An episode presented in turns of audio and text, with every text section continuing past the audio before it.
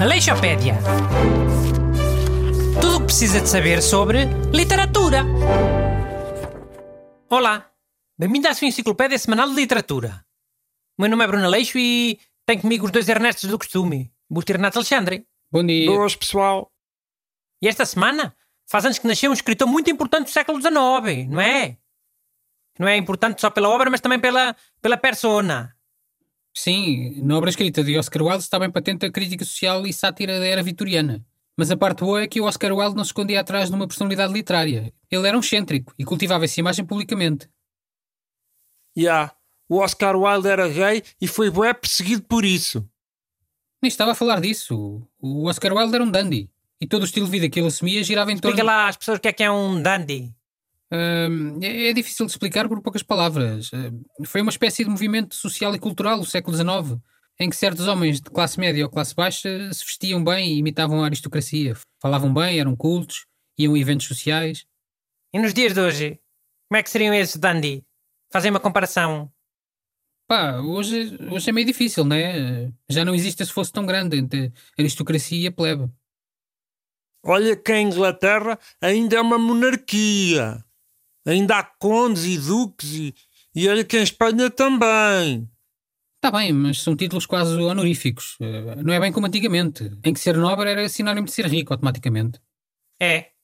Cá mais é condes e duques pobres por aí. Já ninguém herda nada. E famílias com nomes pomposos em Portugal. Tudo pobre. Pá, vocês perceberam bem o que eu quis dizer. O estigma no nascimento era maior. Daí que esse movimento tenha feito mais sentido nessa altura. Já. Yeah. Agora há boé atores e músicos que vieram do nada e são tipo tratados como deuses. Pá, ainda não fizeste a comparação. Queria saber como é que, como é que seria um dandy nos dias de hoje. Já te disse, só faz sentido naquela altura, no período pós-Revolução Francesa e começo da era industrial. Até porque deve ter surgido como resposta Man, a isso. para mim um dandy é tipo aquele gajo que anda sempre de fatinho, bem vestido, todo arranjado. Quê? Um advogado?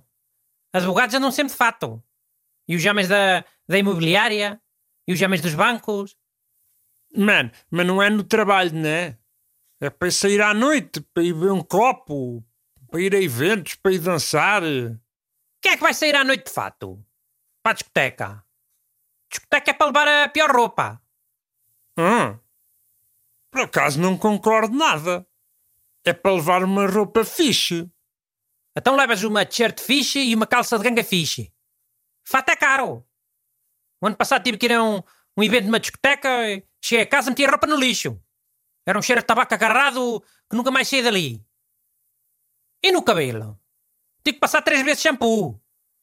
E mesmo assim fiquei com o travesseiro da cama a cheirar a tabaco, ter deitado lá a cabeça. Mano, que exagero. Punhas para lavar. É? E se fosse um fato? Ia para a lavandaria, não? Essa malta dandy que sai duas, três vezes por semana fazem isso? Dois, três fatos por semana na lavandaria? Ou repetem os fatos, os porcalhões, todos a cheirar a fumo? E a, e a cheirar a cerveja que, que os outros gajos entornam para cima deles? Já há produtos para eliminar os cheiros dos tecidos. Borrifas, pões ao sol e fica a cheirar bem outra vez. É, e também podes pôr perfume nos teus sobacos, em vez de tomar banho. Olha que lógica. Malta, vá, vá. Estamos a dispersar. O Oscar Wilde tem boas cenas interessantes na vida dele. Hum, diz o matão.